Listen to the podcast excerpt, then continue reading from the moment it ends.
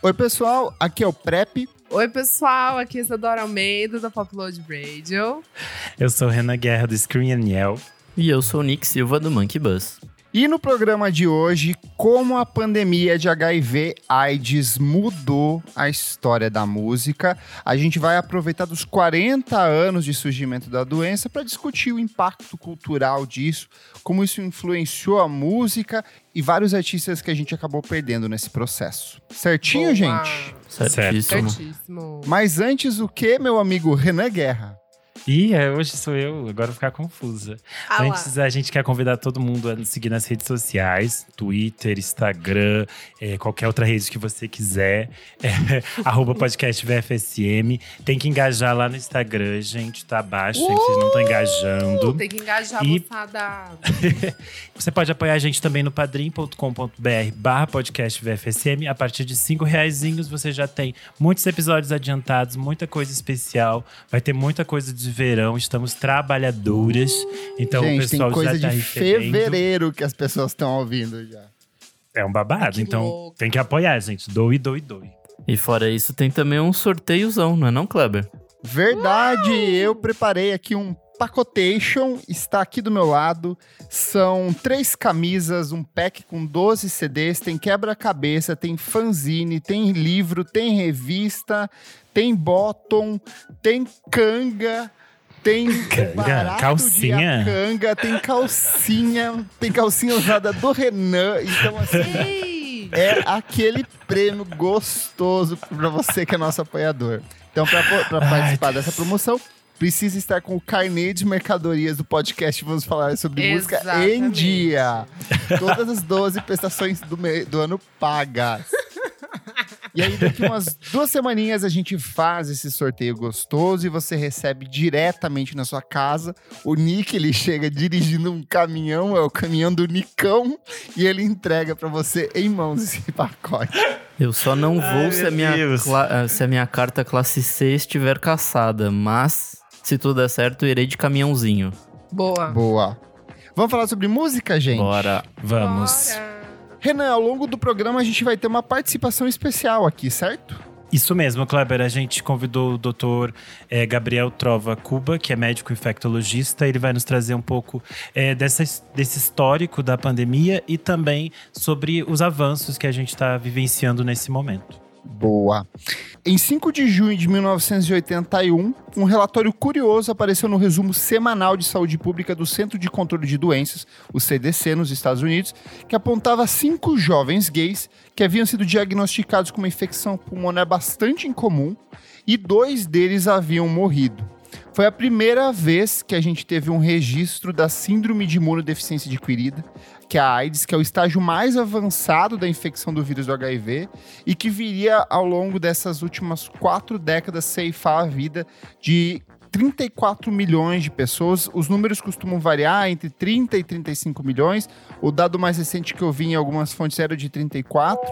Bom, acho importante falar um pouco da linha do tempo da, da história da epidemia de HIV.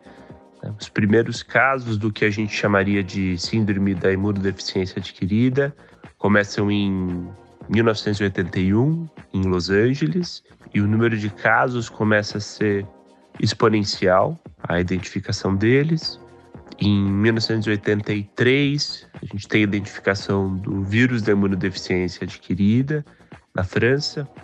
Os primeiros testes de HIV aparecem em meados de 1985, mas os tratamentos realmente efetivos que vão começar a mudar a história da epidemia, eles só aparecem na segunda metade da década de 90, quando os cientistas concluem que você precisava combinar diversos remédios diferentes anti-HIV para você ter realmente uma resposta efetiva. Então, a maior parte dos tratamentos é, focados nos pacientes com HIV até 1995 ou são tratamentos das doenças oportunistas, doenças que aparecem em média de 2 a 10 anos após a infecção do vírus do HIV e que elas não acontecem normalmente em pessoas com imunidade preservada. É, eram doenças incomuns na prática médica desde então, e para algumas delas nem se haviam tratamentos ainda. Os tratamentos foram desenvolvidos no decorrer aí da, da pandemia com HIV. Então, o sarcoma de Kaposi, que é o câncer violáceo, que é comumente descrito quando você vê esses filmes dos anos 80, mas pneumocistose, infecções por citomegalovírus, uh, infecções oportunistas intestinais. E normalmente esses pacientes, quando começavam a apresentar doenças oportunistas, como a gente não tinha como recuperar uh, os linfócitos CD4 dos pacientes, eles curavam da primeira infecção oportunista e depois teriam outra algum tempo depois. A sobrevida média de um paciente a partir do momento que ele apresentava a primeira infecção oportunista era em média de 12 a 24 meses. Diversas dessas doenças oportunistas eram bastante desabilitantes, infecções oculares que deixavam as pessoas cegas, perda de peso importante por conta da diarreia. E a maior parte dos tratamentos em que a gente acreditava naquela época eram experimentais e inefetivos. Mesmo com o surgimento do AZT no fim dos anos 80, que inicialmente se achava que poderia ter um potencial de antiviral, eles viram que ele isoladamente não alterava a expectativa de vida do paciente. Então eram anos muito duros, porque é um intervalo bastante prolongado quando a gente pensa em retrospectiva, que demorou quase 15 anos para realmente a gente começar a ter tratamentos que poderiam virar esse jogo com relação ao cuidado do paciente que vivia com HIV na época.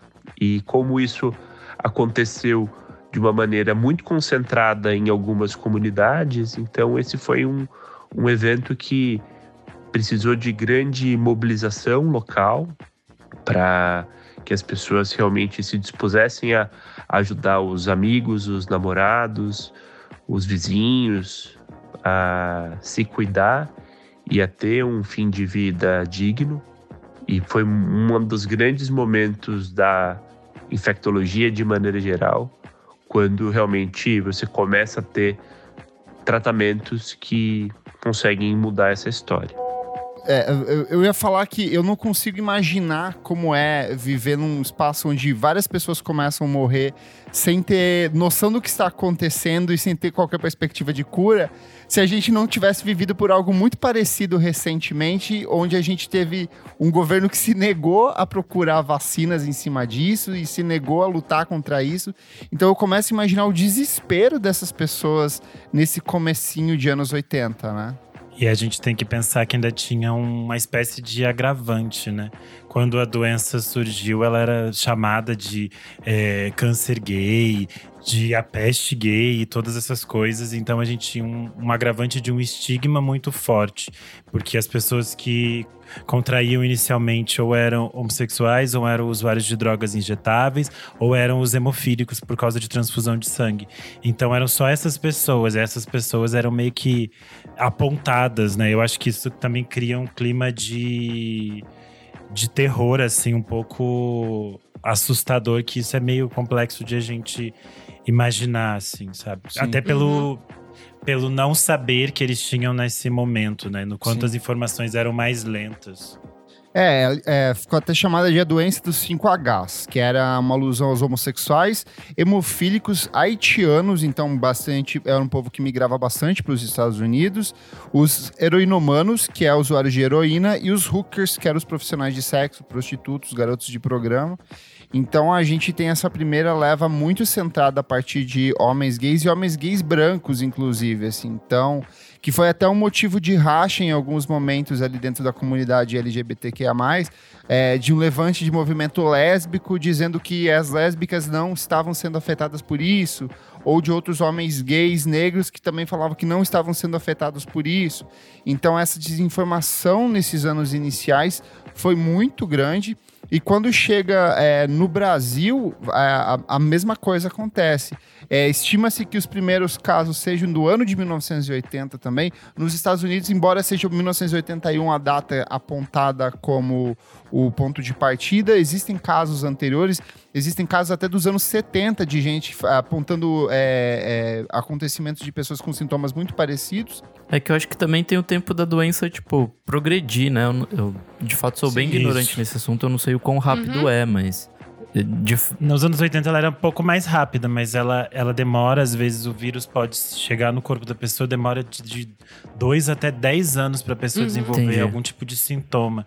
Então, é, realmente havia muitas pessoas que não faziam, é, não tinha como saber que tinha essa doença, e muita gente também, mesmo depois, acabava não fazendo algum tipo de exame por todo o, o estigma, estigma né? o medo. Você não ia chegar Sim. no hospital e dizer, ah, quero fazer um teste de HIV AIDS, sabe, nos anos 80. Imagina isso no que Brasil. Loucura, né? Era tipo surreal.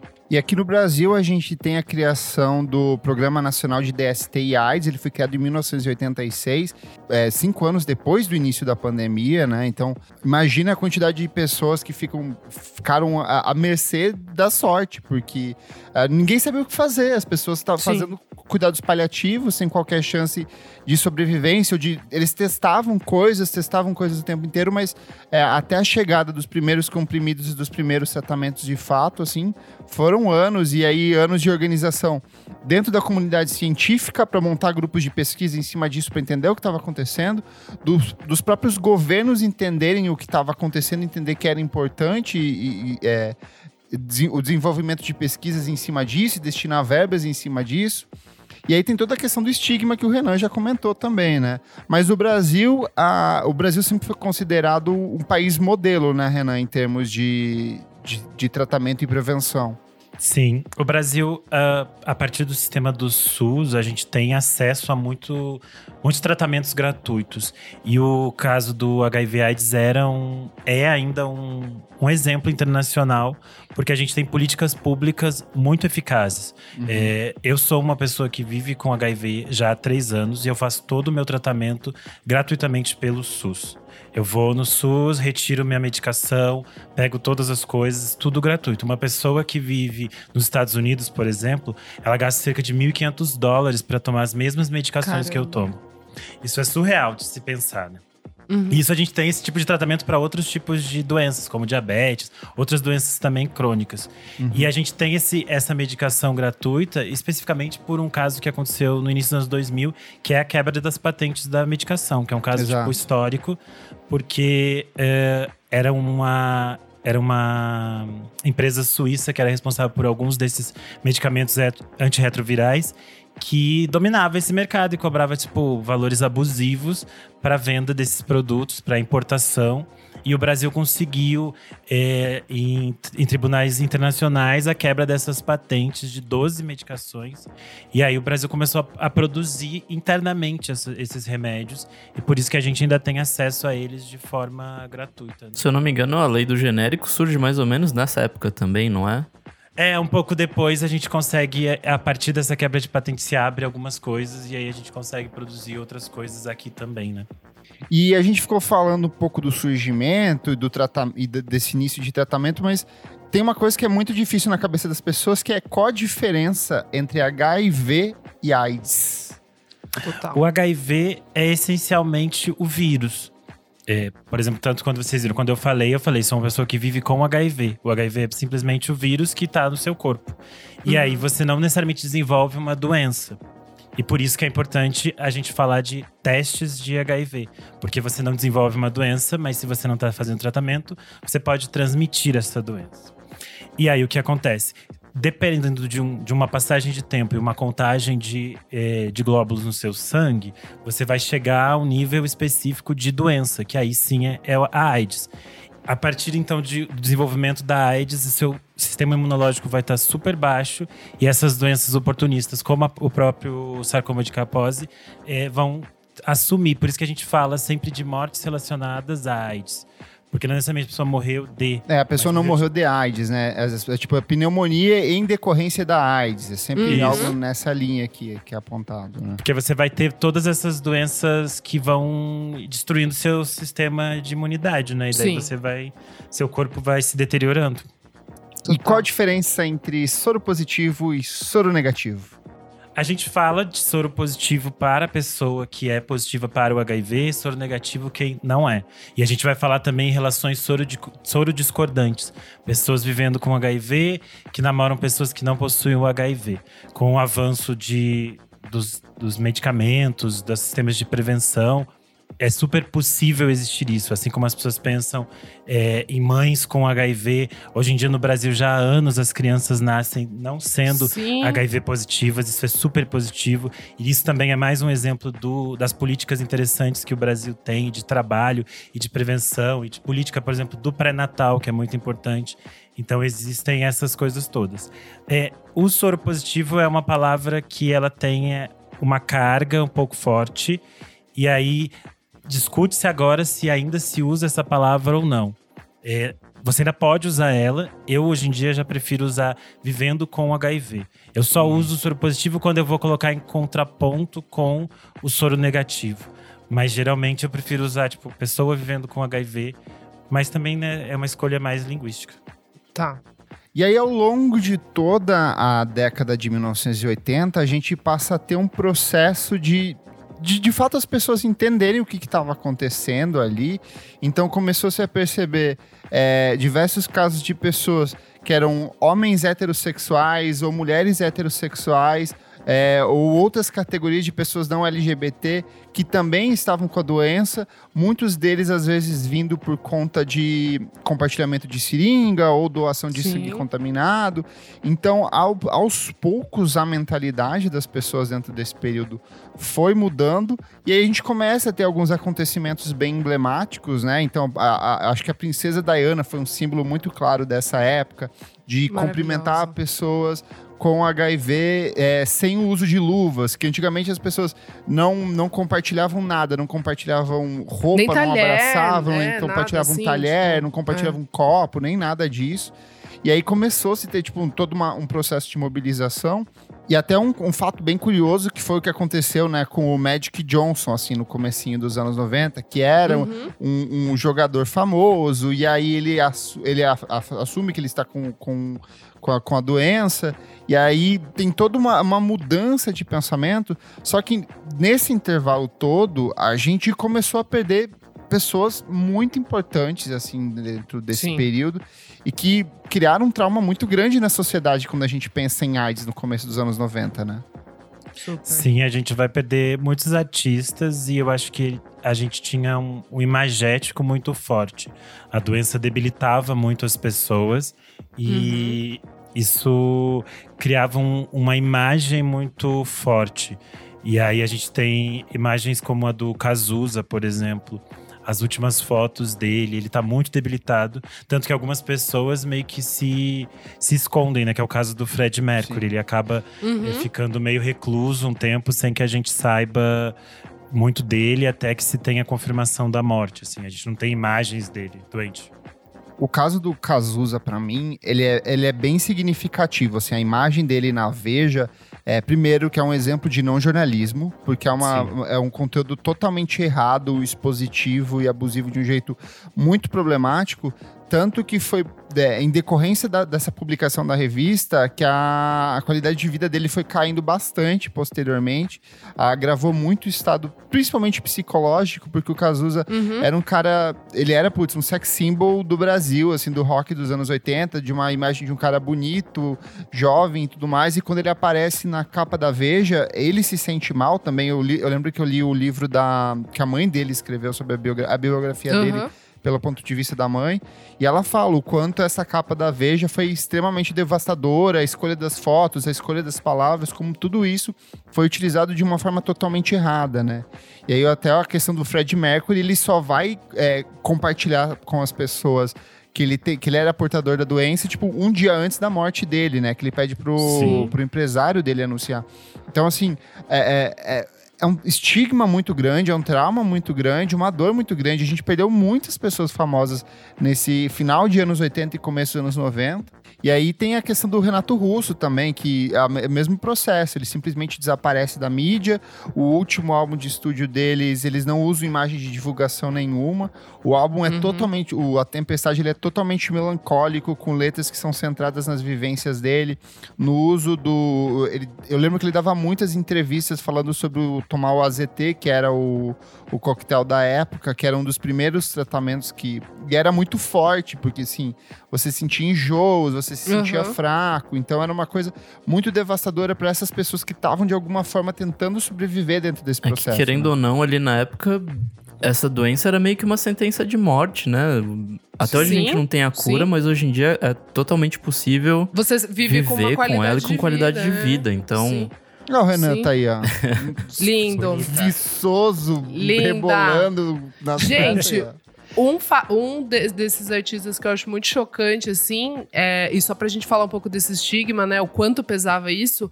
Eu vi aquele documentário, o, o meu amigo Fela, do Fela Kuti, e o Fela. Kuti morreu em decorrência, né, de AIDS. é, com, eu, eu não lembro qual, qual foi a doença realmente, assim, que daí ele acabou falecendo, né? é, que se agravou, mas o irmão dele, na época, confirmou que ele tinha. que ele tinha AIDS e a esposa dele negava. Porque o outro Felacute negava que tinha, entendeu? Ele não se sim. tratou, ele falava que ele não tinha, que não existia, que. E muito por causa disso, né? Por ele também ser esse homem completamente problemático e tóxico, enfim, depois quem quiser dar uma olhada. Mas é disso, de um homem que tinha várias mulheres, ele com certeza se sentia diminuído, né? De, de dizer que ele, que ele tinha, então não assumia. Então, o quão problemático é isso. E ele faleceu em 97, né? É um, é um bom tempo depois, assim. Esse, esse estigma é muito forte no quesito de que as pessoas colocavam essa doença apenas como uma doença de homens gays. E Sim. aí muitas outras pessoas não chegavam a esse tratamento.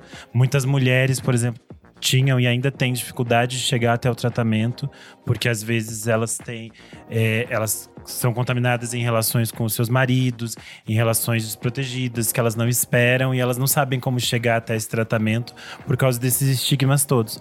E é, é curioso nessa, nessa pesquisa, por exemplo, que, que eu tava fazendo para esse episódio, eu lembrei de dois, eh, duas histórias muito pontuais desse tipo de coisa que o estigma causava, assim. É, o Michael Stipe falou que diferentes vezes, em diferentes entrevistas, as pessoas questionavam se o Michael Stipe estava com HIV AIDS, porque ele sempre estava muito magro e eles ficavam sempre achando que ele estava morrendo. E aí ele, ele falou que antes ainda disso, ele já passou cerca de 10 anos com muito medo de estar doente e que durante muitos anos ele não conseguia fazer o teste porque ele tinha vergonha de ir ao hospital fazer o teste. E que ele disse que ele deu uma entrevista em 2017 que ele fala que praticamente todas as letras do Automatic for the People de 1992 foram escritas com base nesse medo que ele tinha e no que ele estava vendo dos amigos dele, de todas as pessoas que estavam em volta dele, sabe? É, E a gente no tá Bra- falando de um cara mega esclarecido, de um cara que tinha dinheiro, que tinha acesso a Super. tudo e que, é, putz, era um dos gigantes da música da época e tava Sim. super limitado por conta dessa Rockstar. pressão, né? Sim, por esse, esse, esse medo que as pessoas colocavam nas outras, né? Era um pouco assustador. É, um outro caso que eu lembrei é que aqui no Brasil, nos anos 90, ali por 96, 97, o Milton Nascimento também estava muito magro. E as pessoas Verdade. começaram a espalhar essa notícia Ele de que teve ele uma doença na época, né? É, Se ele, tá, ele, faz palcos. ele faz tratamento pra diabetes e parece que ele também tava com uma anorexia. E aí é tipo surreal que se você jogar no Google, tem uma matéria da Folha de 1997 que eles simplesmente entrevistam o médico do Milton Nascimento pro médico dizer que ele não tem. Gente. nossa, Surreal. que HIV. Surreal. É tipo assim, tão Surreal. desrespeitoso, sabe? É tão invasivo e, e ele sofreu muito com isso pelos, tipo, por essas coisas invasivas. O Milton é uma pessoa muito reservada e você pensa o tipo de coisa que ele enfrentou, o tipo de coisa que as pessoas que é, se colocaram publicamente falando disso enfrentaram, sabe? E aí eu acho Uhum. interessante os nomes que a gente vai falar daqui pra frente no programa, que a gente vai trazer são de pessoas que tiveram meio que essa essa coragem de assumir essa frente independente de qualquer coisa, sabe? Só antes da gente ir, é, é muito louco porque esse preconceito, tanto da testagem quanto do uso de camisinha ou de se informar sobre HIV AIDS, é uma coisa muito atual, assim, tanto que recentemente, eu lembro que há uns três ou quatro anos teve uma propaganda da Pablo Vittar com o Matheus Carrilho, que, a, que tipo, era uma campanha de incentivo ao uso da camisinha, e aí as pessoas nos comentários assim, ó, mas por que que a Pablo, por que que esse cara precisa usar a camisinha se a Pablo não engravida? Então, tipo assim, as pessoas não conseguem, tipo, tem o peso da gravidez, mas eles não conseguem relacionar com a questão de, De DST, de, de né, doença então. sexualmente transmissível. Caramba, É, né? gente. Eu preciso falar uma coisa aqui, assim, de verdade. Se a MTV não tivesse batido tanto nessa tecla sempre e eu ter crescido, eu, eu talvez não teria entendido tudo que é, porque, sei lá, na escola, assim, meio que, né, você, ah, tá legal.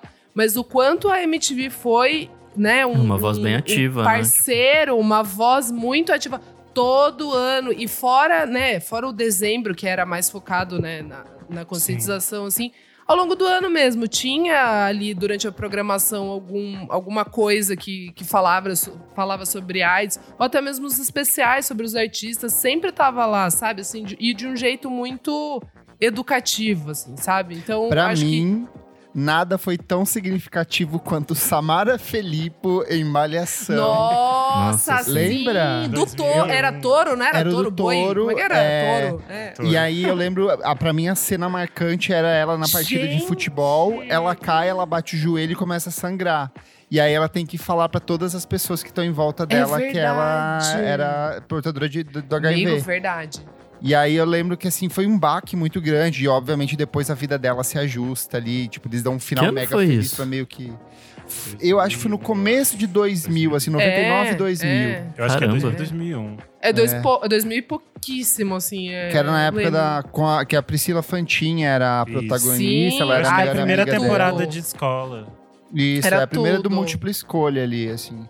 Só pra completar o da MTV que a Isa tinha falado, a MTV tem desde 1998 o MTV Staying Alive, que é tipo uma Uhum. fundação que eles fazem campanhas globais sobre o HIV AIDS e muitos artistas gigantescos já participaram. E além disso, aqui no Brasil, a MTV Brasil sempre fez muitas campanhas é, específicas com que usavam de outros ah, meios, tanto de informação quanto também de humor, de sketches, aquelas campanhas bem típicas da, da MTV mesmo para falar Sim. disso.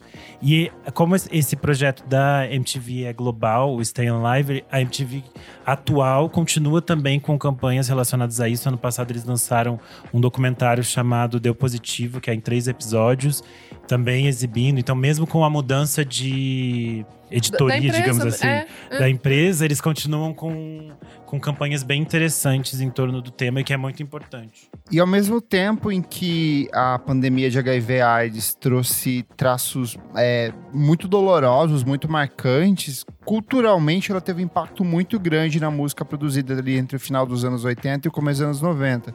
Você quer começar citando aí, Renan, você que curte o Pet Shop Boys?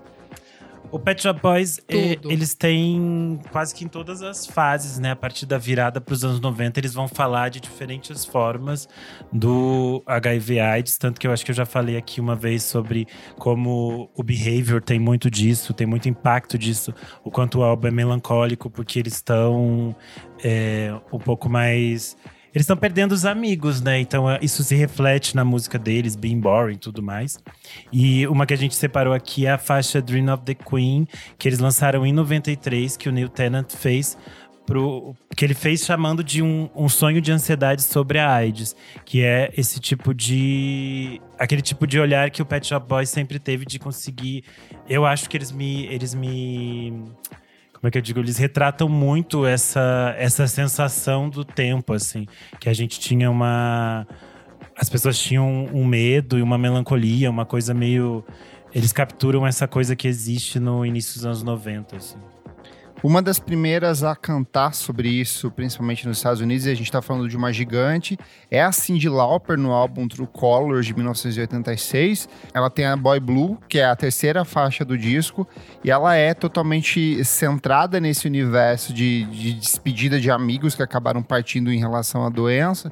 Só que ela é totalmente disfarçada nessa coisa pop, descompromissada, pegajosa, que era muito característica da, da própria Cyndi Lauper. Então, lá em 1986, ela já estava cantando sobre isso. Ah, vamos falar então do grandíssimo Elton John, né? The Last Song tá aqui. Gente, eu acho muito legal porque o outro também que sempre, né? É, todo ano ele faz o, aquele evento beneficente que arrecada dinheiro. É na semana do Oscar, né? Isso, ele faz a festa pós-Oscar, que festa arrecada pós-Oscar, dinheiro. Isso. Que arrecada dinheiro para Elton John AIDS Foundation, que é a fundação que ele Sim. tem desde 1992. Total. E super amicíssimo da Lady Di também, vale, vale reforçar aqui. Sim. Grande amizade, maravilhosos. É, Então, The Last Song é de 92 e acabou também virando um dos símbolos contra AIDS. E ela foi composta um tempo depois do Fred Mercury falecer. É, Sim. o compositor da letra, o Bernie Taupin, tinha recebido essa notícia do falecimento do Fred Mercury. Ele ficou, tipo, muito tocado por isso. E aí ele escreveu uma, uma letra meio que, tipo, rapidamente, mandou pro Elton John, ele criou a música. E foi nesse mesmo momento, nessa mesma época que o Elton John também fundou a... criou a fundação, né? Uma que hoje tá recomendando vermectina, hidroxicloroquina no Instagram, mas que foi super importante é, na luta contra a AIDS e na parte da conscientização, foi a Madonna. Porque o primeiro passo dela, assim, acho que o, ma- o primeiro movimento mais importante dela foi em 1989, no Like a Prayer, quando ela decide colocar no encarte do disco é, uma, é, uma orientação sobre sexo seguro, é, advertência sobre os perigos da AIDS e tudo. Tinha todo um Isso- isso é formulário. sobre o- incrível, é, isso é e- incrível. E, ela bateu de frente com a gravadora pra fazer Cara, isso. A gravadora não quis, ela falou: não, eu demais. preciso. Porque ela tinha perdido uma, uma porrada de amigos, pessoas muito próximas, pessoas muito queridas. Imagina peitar uma gravadora nessa época e lança, né? Imprimir, tipo, num, num encarte, Sim. cara. e o encarte é era gigante. variável, né? Tipo, tem um- alguém postou um dia, mas eu não achei essa imagem, mas tem o do Brasil, tem o número do Rio de Janeiro, tem o número de Ai, São que Paulo. tudo! massa. E os encartes vinham, o encarte vinha em português. Então, cada país tipo, que tinha um mercado grande, ela colocou o encarte voltado para essa comunidade. Mas é importante falar que desde a metade dos anos 80, ela já vinha trabalhando em outras coisas. Ela já tinha feito alguns shows beneficentes para Anfar, que é a entidade Uhum. americana de pesquisa. é, sobre a AIDS. E ela também já falou em algumas entrevistas que ela era uma daquelas pessoas que contrabandeava remédios do México para os Estados Unidos. Porque no final dos anos 80, alguns remédios ainda não tinham aprovação é, do, da Agência de Saúde Americana. E eles é, é, contrabandeavam. Acho que isso é uma, uma história que é contada no. Naquele filme com o Jared Leto. é, Ah, o Dallas Buyers Club. Isso. É verdade. Ela Nossa, era uma, louca, eu da- uma das celebrities que co- contrabandeava remédios. E o próprio lançamento do Erótica, depois, que é um disco todo pautado por questões de sexo e, e- e- e libertação sexual e tudo mais. Eu lembro que no- nas apresentações ao vivo, ela utilizava disso para falar sobre HIV AIDS também. Falar sobre tratamento, sobre sexo seguro, sobre proteção. Ela às vezes parava o show para dedicar um momento inteiramente só para esse tipo de conscientização. Queen. E aí a gente tá falando de uma mulher no auge da carreira, com apresentações Sim. lotadas no mundo inteiro, assim. Então o impacto disso foi absurdo, absurdo demais. Você quer falar do documentário também, Renan? Isso. Ela, no, no início dos anos 90, ela lançou na. No final dos anos 80, início dos anos 90, ela lançou Na Cama com Madonna, que ela apresentava alguns dos seus dançarinos. E alguns desses dançarinos posteriormente vieram a falecer em decorrência da AIDS. E a gente tem um segundo documentário que é Strike a Pose, que Ah, que conta a, lindíssimo. a vida de alguns deles, e alguns deles vivem com HIV. Eles falam sobre o impacto da doença, eles falam sobre o apoio da Madonna e todas essas coisas. Porque a gente brinca dessas coisas que ela faz hoje em dia, mas ela é talvez uma das maiores vozes que a gente teve Nossa. em toda a história, para diferentes frentes. E, e ela continua levando isso muito a sério, tanto que, apesar das maluquices que ela posta às vezes, o, logo quando teve aquela polêmica com o da Baby, ela foi a primeira, tipo, uma, postar um textão falando, tipo, de desrespeito, de evolução das pesquisas, do que está sendo feito agora, sabe? Ela continua sendo um nome sempre muito fundamental quando a gente fala de é, pesquisas de HIV, respeito à comunidade LGBTQ+, ela é, tipo, não adianta, né? Rainha, rainha. Em 1997, uma cantora que eu e Isadora gostamos muito, que é a Janet Jackson, ela lança o Velvet Rope e entre as canções do disco tem Together Again, que é até hoje a música mais tocada da Janet Jackson e ela é uma canção totalmente inspirada é, nas pessoas que partiram por conta da doença. E não só isso, o The Velvet Rope inteiro ele é um disco todo centrado em conversas que ela teve com pessoas que eram portadores do HIV ou pessoas que perderam pessoas, é, amigos, familiares e outras pessoas próximas que também acabaram sofrendo por conta da doença. Então, assim, é um disco que teve um impacto enorme e vale reforçar que a, a Janet Jackson ela vem de um núcleo negro muito conservador. Então, a Sim. família dela totalmente religiosa, com, a- com aquelas com os problemas todos que acabaram afetando, tipo, o próprio Michael Jackson. É, e ela bateu de frente com isso. Ela mais uma vez bateu de frente com a gravadora e lançou um disco que é, é, acima de tudo é um puta sucesso comercial, mas que tem essa mensagem importante por trás também, né? E nessa época os números dela eram surreais, né? Ela era a mulher que mais vendia discos nos Estados Unidos. Ela era tipo a grande estrela pop deles e desde os anos 90 ela é uma das embaixadoras da Anfar, que como eu falei antes é a Fundação Americana para a Pesquisa da AIDS. Ela já viajou vários países com eles em eventos. Ela é tipo super ativista e até hoje ela continua trabalhando com eles em realização de shows, de formações e todas essas coisas. Tem também o George Michael, né, com Jesus to a Child, que é do, do primeiro single do álbum Older. E ele foi escrito inspirado num ex-namorado dele, que era um brasileiro, inclusive, o Anselmo Felapa. Selmo Felepa. Isso. É, enfim, ele, ele arrisca até uma bossa nova, né? Enquanto tem uma letra, tipo, tristíssima, que, retratando a morte de alguém amado e tal. Deve ser bem complicado também, assim, quem tava em volta e, e viu muita gente se perdendo, tipo Madonna, que a gente tava falando, Pet Shop Boys e tal. E o George Michael também era uma dessas pessoas que sofreu muito com todos esses estigmas, né? De até para ele conseguir eh, sair do armário, todas essas coisas. Então a gente vê quanto ele se colocava na- nas músicas, assim, e o quanto deve ter sido doloroso para ele enfrentar essas coisas também de forma quase solitária, porque isso é uma coisa que muitas desses, dessas pessoas que viveram nos anos 80 e 90 falam de como, por exemplo, às vezes as famílias não, não ajudavam essas pessoas que estavam doentes, sabe? Ou quanto elas tinham que enfrentar sozinhas. E eu acho que por isso, tanto que a gente falou aqui, a maioria das pessoas que escreveu música, que criou fundação, que fez coisa, é porque perdeu amigos. E era tipo uma rede, uma comunidade mesmo, sabe? De amigos cuidando uns dos outros. Se tem uma coisa que americano gosta é Bruce Springsteen e Tom Hanks. E quando faz- mistura essas duas coisas, tem um filme incrível de 1993, que é o Philadelphia, que é protagonizado pelo Tom Hanks. Ele, é, e o Bruce Springsteen compôs uma faixa especialmente para esse, Clássico. esse filme que discute, conta a história de um, um advogado que, se, que descobre que tem HIV e ele perde o emprego por conta disso, então todo um, um embate judicial. E ele compôs Streets of Philadelphia, que rendeu a ele uma série de prêmios como Grammy e Oscar, e é uma das grandes composições da história do, do The Boss.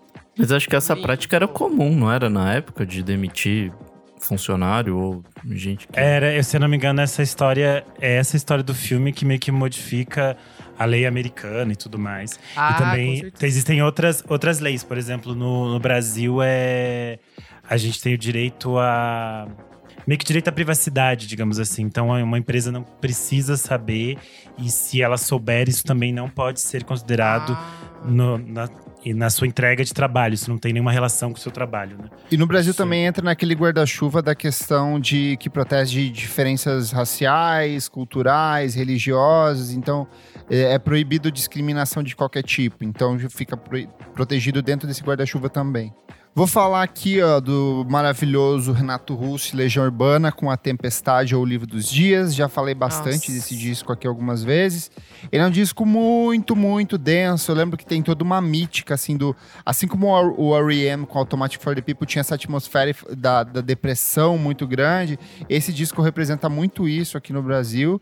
E tem a própria Via Láctea, que é uma das faixas mais tristes já compostas pelo Renato Russo, e que reflete muito dessa coisa de passar. ah, Várias das músicas, na verdade, ele relata sobre tomar o comprimido, ficar de, com febre o dia inteiro, não conseguir se mexer, ficar à mercê do tratamento do pai dele. O pai dele acompanha ele durante todos esses, esses momentos finais, é, cuidando, porque a pessoa fica totalmente frágil, não tem força, não consegue fazer nada.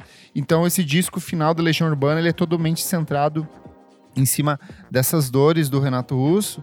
E anos depois tem aquele disco em carreira solo dele, o Presente, que tocou também trilha sonora de, de novela e tal. Algumas das faixas são entrevistas com ele da época e você vai vendo ele definhando, assim, tipo, é, pouco, no comecinho dos anos 90, no meio e no final, próximo da doença, a voz dele já vai se acabando. Então tem é, é um processo muito doloroso você acompanhar essa jornada dele. É importante não perder de vista que a primeira geração dos medicamentos antirretrovirais eram bastante tóxicos, com muitos comprimidos e muitos efeitos colaterais. Não era incomum que nessa, nesse primeiro momento os pacientes tomassem 15, 20, 25 comprimidos e era um tratamento que só atingia o objetivo de indetectabilidade, né, de negativar a carga viral do sangue do paciente em um terço das vezes. Os remédios vão melhorando no, decorrer dos anos 2000, até que no fim da década de 2000 a gente tem opções terapêuticas seguras, eficientes e bem menos tóxicas do que essa primeira geração. Nesse momento, por conta da toxicidade dos remédios, a gente acreditava que só valia a pena tratar o HIV a partir do momento em que a imunidade caía a partir do, de algum determinado ponto. As coisas começam a mudar daí nos anos 10, onde a gente é, descobre que existem diversos benefícios é, para a saúde dos pacientes ao introduzir os antirretrovirais de maneira precoce, tanto que hoje a gente trabalha com o conceito de tratamento universal. Então, toda pessoa que vive com HIV deveria e poderia estar tomando antirretroviral, independente da, do seu nível de imunidade. Isso é um benefício por conta de ter drogas menos tóxicas. Mais um que não tá na nossa lista aqui é o TLC com Waterfalls, que é uma música que até o, o Renan trouxe algum dia aqui. E, e fala também, né, de um desses personagens, uma das. É, desses personagens retratado como. É, com AIDS e tal. Então, E é uma, é uma faixa também que foi de um sucesso muito grande, né? E elas também conversavam com um público um pouco diferente e elas que que é um público gigantesco, era tipo quase familiar, né, americano que a gente fala, que muitas vezes esse tipo de informação acaba não chegando por aquilo que a gente falou. A gente ainda depende muito dessas campanhas e a gente precisa desses desses nomes que uh, apareçam assim publicamente falando sobre o tema, sabe? Acho que um dos principais símbolos dessa agitação cultural relacionada ao universo do HIV AIDS é a Red Hot Organizations. A gente já recomendou vários trabalhos deles aqui algumas vezes, porque é um projeto muito foda, porque consegue mobilizar muito artista bom, fazendo música Uhum. realmente muito boa. São sempre coletâneas onde as- a, a, a venda dessas coletâneas, a circulação das músicas desse material, elas são revertidas para essa organização de assistencialismo a pessoas, é, tanto de pesquisa quanto ao tratamento das pessoas. E desde 1989, quando ela foi criada, mais de 400 artistas já passaram por eles, foram 15 álbuns e tem algumas coletâneas incríveis, como Sim. aquela Dark Was the Night, que eu já recomendei aqui algumas vezes, que tem tipo. Grizzly Bear, tem Arcade Fire tocando música inédita, é um baita, uma baita um material. assim. Quem produziu foi o, o Aaron Dessner e o irmão dele, o Bryce, Sim. lá do, do The National. E, e tem aquela faixa chamada Big Red Machine, que é com o Boniver, e deveria ser o... O projeto. O, o É, projeto. passou já Marisa Monte, passou Muito Caetano legal. Veloso, passou Milton Nascimento. Tem muita coisa foda, assim, tipo, tanto É de incrível. releituras quanto de músicas inéditas. O Everything But The Girl, que eu sei que o Renan gosta, tem uma versão de Corcovado que foi feita especialmente pra esse disco. Eu adoro Eu esse amo. Hot in Hill. É, além das músicas que a gente falou aqui, eu acho interessante de citar é, como alguns artistas usam a sua imagem para além da música, mas é, em campanhas positivas para isso. É, um caso, um exemplo clássico é a campanha da Viva Glen que a MAC Cosméticos tem desde Uhum. 1994. Toda a renda dos produtos com esse selo Viva Glen são, é doado para pesquisas, comunidades e para auxílio de pessoas vivendo com HIV. Uma das imagens mais clássicas é a da RuPaul fazendo essa amo. campanha. Mas muita gente já participou dessa campanha, como a Rihanna, a Miley Cyrus. O rosto atual dessa campanha é a Rosalia. Então ainda dá pra Sim. entrar tipo, no site da MAC, comprar o batom e doar o dinheiro. E É falei, eu falei da, da Rihanna, eu acho muito interessante que ela tem vários, vários momentos da carreira dela, ela tá em campanhas relacionadas ao tema. E em 2016, por exemplo, uma das coisas que ela fez no país dela, Barbados, foi é, fazer o teste de HIV AIDS publicamente. Junto com o príncipe Harry, que era uma tentativa dela de convocar as pessoas a fazerem o teste. Isso é, tipo, muito simbólico de um artista Sim, do tamanho demais. da Rihanna, né? Foda demais. Ô, Renan, vamos falar um pouco sobre a questão de viver com HIV. É, você colocou aqui alguns artistas que, eh, que são rostos públicos e que têm incorporado isso aos seus trabalhos também, né? Sim.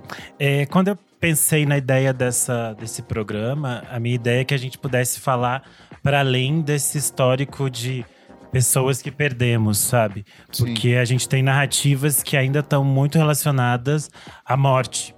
E eu acho que é fundamental que a gente conheça essa história, entenda tudo que as pessoas passaram, entenda o que, o que foi é, essa, esse momento específico, mas a gente está em um outro momento, em que é o momento de a gente falar sobre prevenção, sobre cuidado, sobre tratamento. E aí a gente tem pessoas muito interessantes que têm falado sobre isso, né? É, na TV, por exemplo, a gente tem o Billy Porter da série Pose, que ele falou recentemente sobre isso, o Jonathan Van Ness do Queer Eye. E aqui no Brasil a gente tem o Alberto Pereira Júnior, que é o apresentador do Trace Trends, do Globoplay. E eles falam sobre isso abertamente, falam sobre questão de saúde, sobre qualidade de vida. E eu acho isso é, muito fundamental. E para mim, por exemplo, uma das maiores referências sempre foi o John Grant. Porque eu descobri o John Grant a partir do Pale Green Ghosts de 2013. E é o álbum em que ele vai refletir um pouco sobre o que é viver com HIV. Ele descobriu o HIV em 2012. Ele tava fazendo uma turnê com o Hercules in Love Affair. E ele foi fazer, tipo, um teste rápido, descobriu. E, tipo, a vida dele virou de ponta cabeça. Até ele entender que, tipo, ele poderia ter uma vida normal, sabe? Que ele poderia... Que ele deveria fazer o tratamento, fazer o acompanhamento. E ele vai falar disso de diferentes formas nos outros discos, nas entrevistas dele. Ele sempre comenta e fala sobre isso. E nesse disco específico, no Pale Green Ghost, tem uma É música o meu chamada favorito dele. Ernest Bonine, que ele fala diretamente sobre o tema. Ele vai falar um pouco sobre essa experiência dele de descobrir a doença e tudo mais, e poder viver com isso, sabe? E ele é um puta artista interessante, moderno e que fala de outras coisas, assim. Então me, me interessa muito. E a gente tem brasileiros também que têm incorporado isso, né? Isso. É, eu separei aqui o, o Gaê. Algumas pessoas podem conhecer porque ele tem uma música junto com o Benti. Mas antes dele ser Gaê, ele tinha um projeto chamado Projeto Boa Sorte no YouTube. Ainda dá para assistir todos os vídeos lá, em que ele falava um pouco sobre a vivência dele com HIV, sobre questões de saúde, de prevenção, um monte de coisa. Tem muitos vídeos legais. E aí, a partir de 2019, ele passou a lançar algumas músicas. No ano passado, ele lançou um EP chamado Só a 2, que foi gravado na pandemia. Ele tá preparando o disco dele, mas foi um pouco adiado em função da pandemia. Mas o trabalho dele tem essa perspectiva de falar sobre relacionamentos, sobre amor, por uma, pela visão de alguém que ainda convive com esses estigmas, sabe? Eu acho o, a perspectiva do Gaê muito boa, porque é nesse espaço de. É uma vida normal e a gente vai ter problemas normais. E o Aquino? O Aquino eu falei, eu, acredito que eu falei em alguns Você episódios citou atrás. ele aqui algumas vezes. Isso. O disco dele saiu faz pouco tempo, Retorno de Saturno. Ele é um artista paraense e eu acho muito interessante que ele vai utilizar de música bem pop. Ele vai trazer um pouco desse, do- desse brega do Pará, do reggae do Maranhão, que é onde ele gravou o disco, para falar sobre a vida dele. Mais uma vez, assim como eu falei do Gaê, tem essa perspectiva de falar de relacionamentos, falar de eh, relações interpessoais, todas essas coisas. Porque quando Ó, a você Maria pensa... Lua, nossa apoiadora, que falou: Eu amo. O disco dele é muito bom, gente. Tem uns visuais maravilhosos. Vale a pena dar uma pesquisada. É, eu acho interessante a gente pensar nessas questões, porque agora a gente está num momento em que você toma sua medicação, você tem uma vida normal, você faz o seu acompanhamento, é, a gente chega numa, num momento de que a pessoa que tem o que faz o tratamento contínuo, ela é considerada indetectável. Uma pessoa indetectável, ela não transmite a doença. A gente usa o símbolo indetectável igual intransmissível, I igual I, que é um- uma questão que a pessoa tem, ela vive com HIV, mas ela não vai passar para o seu parceiro. E daí a gente vai voltar a falar daquela, daquela questão das relações soro-discordantes. E aí a gente vai chegar no momento que é, se você está num relacionamento, você vai ter que conversar com uma pessoa sobre isso. E essas coisas todas envolvem mil questões. Eu acho que é interessante a gente ter artistas falando sobre isso, porque eles também vão refletir sobre essas questões mais simbólicas e mais pequenas do dia a dia, digamos assim. Hoje a gente trabalha com o conceito de I igual a I, é indetectável e intransmissível, que melhora bastante a qualidade de vida das pessoas que vivem com HIV e podem se relacionar com as pessoas de uma maneira mais livre e conseguindo né, conversar melhor sobre é, práticas de prevenção, além de camisinha. Hoje a gente tem a PrEP, que é uma maneira de você é, tomar antirretroviral, não da mesma maneira, mas numa combinação semelhante a pessoas que vivem com HIV, e essa é uma medida altamente efetiva para a prevenção de HIV. E a gente está num momento em que a gente consegue conversar abertamente sobre essas questões. A gente deveria conversar abertamente sobre essas questões. Então, em 2021, a maneira que a gente enxerga a prevenção é algo que você pode ter diversas maneiras e diversas modalidades de gerenciar a sua vulnerabilidade com relação a HIV. Agora a gente tem que falar de, por exemplo, que ainda temos pessoas morrendo de AIDS. E isso é, é surreal de se pensar quando a gente tem o tratamento, quando a gente tem medicação, sabe? Só A gente um- tá- uma curiosidade, é um dos grupos que mais cresceu no Brasil nas últimas duas décadas foram de idosos. Pessoas 60 a mais, 70 a mais, que não se previnem e que tem um, teve um surto muito grande nos últimos anos. Inclusive, minha avó, pouco antes de falecer, a gente teve que ter, fazer todo um processo de conscientização com ela, assim, porque ela tava achando que a vida era festa, assim, vou transar com os velhos e, e vocês que lutem.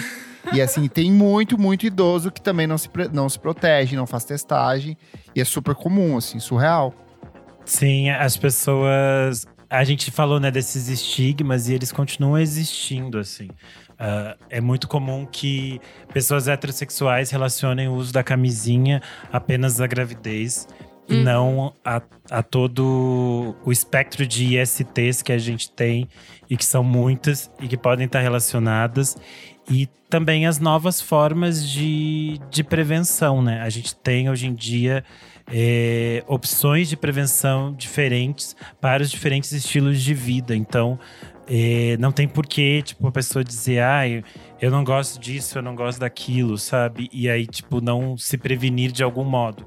A gente tem, como a gente fala, como eu falei, a gente tem a camisinha e hoje em dia a gente já tem a PrEP e a PEP. A PrEP Qual que é a pra- diferença desses dois? A PrEP é a profilaxia pré-exposição, que é basicamente a pessoa vai tomar um remédio continuamente, como acompanhamento. Essa pessoa que toma essa medicação, ela vai passar inicialmente por uma triagem, porque também você não pode ficar tomando remédios assim, gente. Você passa por uma triagem, tudo isso a partir do sistema do SUS no Brasil. E você começa a tomar uma, uma medicação contínua, que pode ser. Tem algumas pessoas que tomam diariamente, tem algumas pessoas que tomam até uma vez por semana, e já estão fazendo estudos para PrEP injetável. Então você tomaria apenas uma injeção a cada seis meses. E a partir Não disso você faz. disso. Eu não Aqui, sabia. aqui em São Paulo eles estão fazendo esse teste já. Algumas Nossa. pessoas já estão participando do, da pesquisa. É, eu sabia só do comprimidinho diário ali, mas do. Não sabia disso, não. Que legal. Quantos avanços, que bom. E aí você. Ciência, e com isso amores. você também faz. Ciência. Você também faz o acompanhamento, a pessoa volta no, no hospital, né, de mês em mês e faz todo um acompanhamento. Também não é uma coisa solta. E você acaba fazendo a testagem para as outras doenças, que também são tão. que é importante fazer esse tipo de testagem para outras doenças como sífilis, gonorreia, todas essas coisas que podem estar relacionadas. Já a PEP é a profilaxia pós-exposição, que ela também é disponibilizada no SUS e ela está relacionada a você teve uma relação de risco. Tipo, você transou desprotegido. Estourou a você tá sentindo- camisinha. Você está se sentindo desconfortável ou qualquer coisa desse tipo, você pode fazer o uso desse coquetel de remédios alguns dias após. E você também faz um acompanhamento, você também vai fazer a testagem. E o mais importante disso, gente, é que você vai ter um acompanhamento é, psicológico. Você vai chegar nesses espaços, é, que são espaços de saúde, é, de atendimento ao HIV AIDS, essas pessoas estão preparadas para isso. Então elas não vão, tipo, apontar seu dedo dizendo, nossa, ai, você transou sem camisinha. Não vai acontecer isso. Então, acho que isso é muito importante dizer para as pessoas. Além Super. disso, nesses espaços, você pode fazer a testagem normalmente. Você não precisa ter tido uma relação de risco para fazer a testagem. Mas de ter tanto em tantos Legal. meses, é interessante Vou que você dar um faça. exemplo meu aqui. Eu fiz há poucos dias e é 15 minutos. Você vai no. Boa. Eu fiz aqui do lado da Praça Roosevelt, tem um ponto. Você vai lá, a pessoa pega, faz a coleta da sua boca do material e 15 minutos ela tá lá com, com documento e, tipo, su- super pessoas responsáveis te atendem, te recebem. É, é um sistema de acolhimento muito grande, assim, é bem Legal. interessante. Sim. É, e é isso que eu falei, são espaços de, de acolhimento mesmo. Então a pessoa não precisa ficar com vergonha, não precisa ficar Uhum. tímida. Nesse espaço também tem camisinha, lubrificante, tudo gratuito, gente. Retira, vai lá, pega seu, seu packzinho, não fica É, aqui em. São Paulo é bem abastecido em relação a isso, tanto pontos de ônibus Metrô, quanto rola. estação de metrô, É. rola bastante, assim. Tipo assim, eu fui fazer por fazer, porque transar não transa, mas é sempre importante a gente testar, né? É que é, é isso. ah, se você. As pessoas ficam com aquela brincadeira, ah, se você não fez o exame, então não tem doença. É boneca, mas daí você vai estar passando, virando roteador, né, gato? Então é muito importante que as pessoas façam os exames e façam esses acompanhamentos necessários, porque eu acho que um, um problema real que a gente enfrenta agora é que as pessoas não fazem os exames e elas não aderem aos tratamentos. E aí isso gera problemas reais. E aí eu tô falando tanto de HIV AIDS quanto de outras ISTs. É muito importante que você faça o tratamento de qualquer tipo de doença que você tenha até o final. Se você tiver que tomar antibiótico, tem que tomar antibiótico, toma. Porque hoje em dia a gente está falando de é, outras pessoas estão sendo, ati- estão sendo atingidas pelo, pela pandemia da AIDS, porque a gente sabe que ela não acabou. E hoje em dia, então, pessoas, populações vulneráveis, é, as populações negras, as mulheres negras de periferia estão sofrendo muito com a doença e ela continua matando pessoas. É, saiu é, uma pesquisa da UNAIDS, que é a, a agência da ONU relacionada à AIDS, e eles. É, Oneides. UNAIDS. Ah, tá. Eu falei Oneides. One- Oneides. A professora minha, Oneides. Cleides. Ô, Cleides. É, saiu uma pesquisa da, da UNAIDS, a agência da, da AIDS da ONU, é, que eles estimam, Eu tô imaginando minha professora numa Ai, planilha. assim. Jesus. Eles estimam que nos próximos, na próxima década, mais de 7 milhões de pessoas no mundo vão morrer de AIDS. São Ah, números surreais É para uma doença que tem tratamento. Sim. E aí a gente chega num espaço agora em que é ah, as políticas públicas no mundo todo para a prevenção do HIV/AIDS elas estão decaindo. E aí a gente volta para esse espaço de novo que as pessoas não têm informação. É só a gente pensar, a gente cresceu num universo em que a gente tinha propaganda na TV a todo momento. A gente não tem Uhum. propaganda na TV aberta falando disso. A gente não tem novela falando disso, a gente não tem TV falando disso, sabe? Então as pessoas não estão mais sabendo, elas não estão mais ligando. E elas pensam, ah, toma um remédio, tá bem? Então pra que eu vou me É que isso acontece isso? com qualquer doença. Tipo, esse surto de antivax é porque a gente vai erradicando a doença, daí você não tem mais aquelas pessoas que tinham esses traços disso. Lembra quando, no começo, eu não sei vocês, mas no interior, no começo dos anos 90, era muito comum a gente ver crianças com paralisia, pessoas com paralisia infantil, sabe? Sim. Ou com Sim, traços sim. disso, sabe? Então, assim, avançava muito a- o tratamento, a vacinação. Sim, Depois sim. você não via mais e as pessoas falam, ai, não precisa mais, já não existe. E aí volta esse ciclo de É novo. tipo Então, as pessoas, é, precisam ter esse Exato. contato porque as pessoas são idiotas. Mas é, e- é isso que eu, eu acho que eu fiquei, tipo, fazendo essa pesquisa para esse episódio. É muito interessante você ver quem são esses artistas que abraçam essas causas e se envolvem com isso. Porque, essencialmente, a maioria dos artistas que a gente falou aqui são pessoas LGBT e mulheres. E, são as, e depois as pessoas ficam, ah, por que, que gay gosta de cantora pop? Porque são elas, gatinha, que nos abraçam, que nos ajudam quando precisa. Quem é que tá lá brigando pela gente? É a Madonna, é a Cindy Lauper, é a Rihanna, é a Lady Gaga. É, É por isso. isso. E não adianta, a gente vê na pesquisa, mas historicamente foram elas que sempre estiveram à frente, falaram disso, falaram disso publicamente, falaram disso na TV, sabe? Então, Boa. é delas que a gente vai defender sim, vão brigar por Ah, elas que sim. Lindo. Importante entender que essa conversa de HIV anos 80 é algo que nós precisamos lembrar enquanto comunidade, enquanto exercício de uma parte importante da nossa história, mas que isso não é o reflexo de como é a epidemia de HIV em 2021, né? Em que as medicações são altamente seguras, é, as pessoas que vivem com HIV têm uma expectativa de vida igual a quem não vive com HIV, e quem toma a medicação de maneira adequada não transmite HIV para os seus parceiros e parceiras sexuais. E você tem diversas maneiras de conversar a respeito disso. Então, no momento atual, acho que o nosso grande desafio é realmente conseguir capilarizar esse conhecimento e fazer que essa conversa consiga chegar no maior número de pessoas possíveis para todo mundo conseguir viver bem com o status sorológico que tem, né? Independente de qual que ele é, porque no fim das contas, acho que o grande desafio que a gente tem hoje é reduzir o estigma com relação a essas conversas. Boa, gente. Fechamos aqui. Mas você pode continuar conversando com a gente lá no nosso Instagram, arroba podcast VFSM, na edição deste programa. Vai lá compartilhar com a gente que outras canções foram impactadas pela pandemia de HIV AIDS. Conta pra gente qual é a sua relação com isso, como que funciona pra você. Vai lá conversar com a gente. Certinho? Certíssimo. Certinho. Vamos pro próximo bloco do programa. Não paro de ouvir. Vamos lá.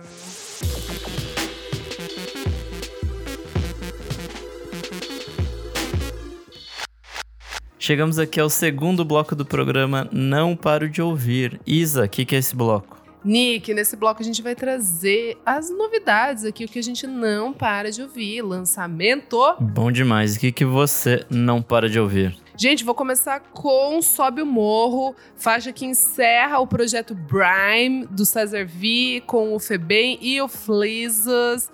Gente, que delícia, seguindo ali ó, a, a mesma vibe do Brime, mas uma faixa bom demais, que a gente É gosta. um bônus que acabou de fora do EP, é isso? Acho que é. É, eles disseram que a vi. última fa- é, eles disseram que é a última faixa assim que que fecha esse projeto.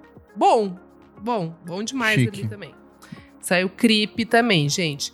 Tem a Yard Act, bandinha britânica também que está vindo com tudo aí, gente. Só nos Vai post-punk. lançar Post-punk, aquela turminha lá que eu gosto. Mas essa é mais falada ainda, mais arte brute ainda. É, gostei, né? A música Payday vai estar no álbum The Overload. Payday? Payday. Peidou. Sim. Sentido Vai aqui. estar. no- Nossa, gente, que coisa. Isso é tipo quarta série, mas assim, meu Deus do céu, né? Não, não tava nem esperando por essa piada. É, é que é tão ruim que eu não tava nem esperando a, a Eu a amei, piada. eu mas é, vamos lá, vamos lá. Ah, então se te fez feliz, me faz feliz também. É, a faixa vai estar no The Overload, vai sair agora em janeiro já o álbum. E, né, estamos no aguardo aí. Rapidinho também, o Big Boy do Outcast. Com o Sleep Brown, que é aquele rapper que também canta bastante com o. que é parceiro, né? Do Big Boy ali, que canta e The Way You Move. Lembra? I like the way you move. Ba-da-ba. É o Sleep Brown que tá cantando ali junto com o Big Boy, pra quem não, não lembra. Eles vão lançar o álbum juntos, sai agora, acho que essa semana. E tem um single chamado Animals, que eu achei gostosinha, gente. É, mas o grande destaque que eu vou dar aqui é para o Chico Bernardes com Fools, que é o Christopher Bear do Grizzly Bear, baterista do Grizzly Bear. Exato, gente. É, eles lançaram duas músicas que se chamam Quero Saber e Pra Próxima Vez. E se você quiser saber um pouco mais sobre isso, lê a minha entrevista que vai sair no Monkey Buzz. Que eu entrevistei os dois, gente. Foi tudo. O Chris é um fofo, queridíssimo. Ele tava num parque, a filhinha dele tava jogando futebol e eu tava ouvindo as menininhas gritando. então foi assim, muito fofo, real.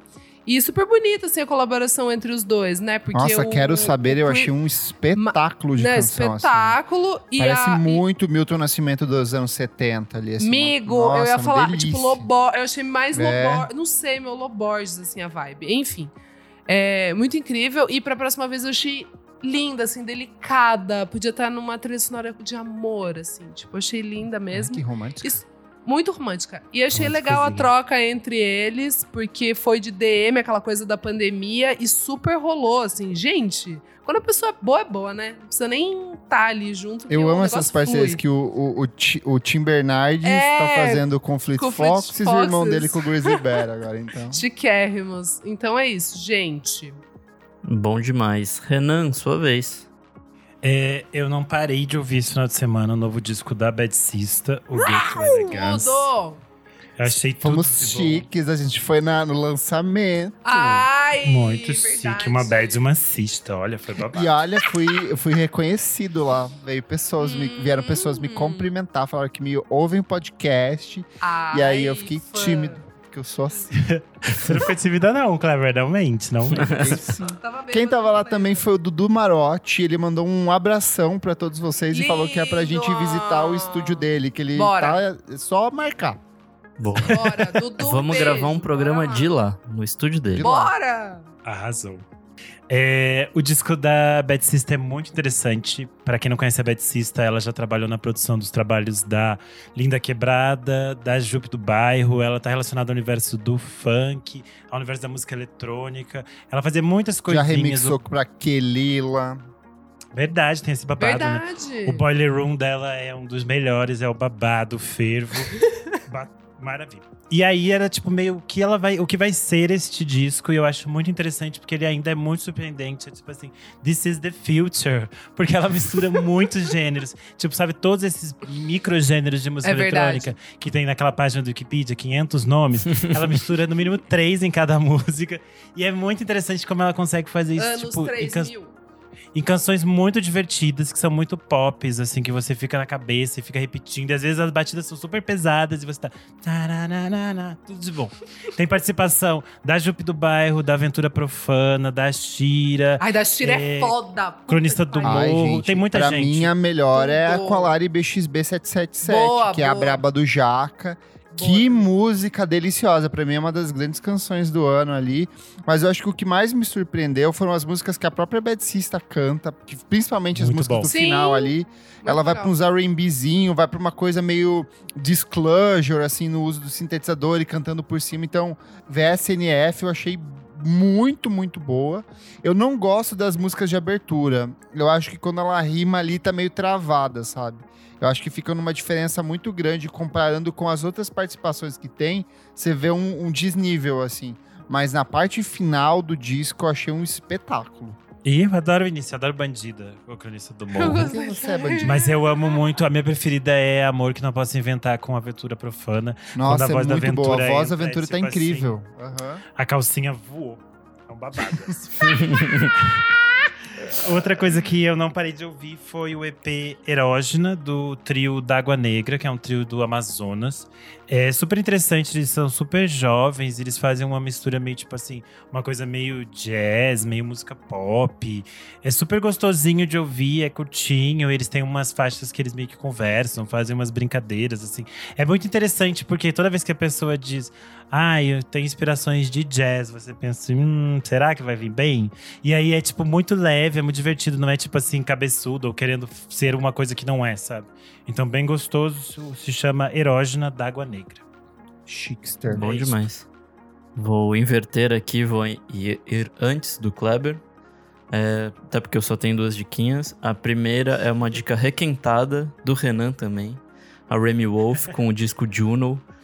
Eu Puta, falei. Muito bom. Não foi? Não Eu foi? acho que falei? foi o Acho que Renan. falei. Eu, a gente falou junto, a gente falou, a gente falou. O que É que eu importa, falei no meu gente, é programa, talvez ele assista o meu programa. É, talvez. O que importa é isso. 27 meses depois, eu ouço as coisas que vocês dão de dica. Então, assim, gostei muito. Super foda. Tipo, a mina manda Divertido, muito bem. né? É divertidaço. Acho que esse é, É. O, o rolê. É tipo, a pa- né, o, o adjetivo. Eu quero É. ver o show dela no Lollapalooza só Eu por isso, também. ela deve ser muito divertida. Deve ser muito legal. Bom, e a minha segunda dica é, é, na verdade, uma, uma trap, né? Uma armadilha. O golpe tá aí, cai quem quer. Que é o Block Party com Traps. Que é uma música. Cara, Puta eu que pariu, é muito boa. E parece Bem muito o boa. primeiro disco, Silent Alarm, Sim. mas. Mas, ó, Delícia. Block Party é armadilha. Porque, Exato. Como o Nick falou, eles têm. Eles lançam É dois bons singles. É, isso, é. isso, E aí, isso, quando isso, você isso. chega O no, disco é uma no disco, assim, é uma É morte, assim, é destruição. Não, os três primeiros lá são bons. Não, Não, o primeiro sim, é bom, o segundo é os dois. questionável, O Wicked- o não, o resto... Wicked- Eu gosto do terceiro, eu gosto do terceiro. eu É, defendo o terceiro tem terceiro. coisa. É, eu defendo também. Eu, eu defendo também. É isso aí. É isso aí. Não, mas Vai o primeiro e o segundo é excelência. assim, Perfeito. é. é. Mas enfim, é uma música bem, bem na levada do primeiro disco, assim. Na levada da breca. Eu espero que seja um bom disco, mas já desconfio que não vai ser, hein? Enfim, Kleber, sua vez. Vou começar aqui com Cataíra, é, lançou mais um discão, Caio Lemos é um multi-instrumentista brasiliense. Só esse ano ele já lançou o Vauruvan, que é um baita disco, e o Bri, que é um dos meus favoritos esse ano.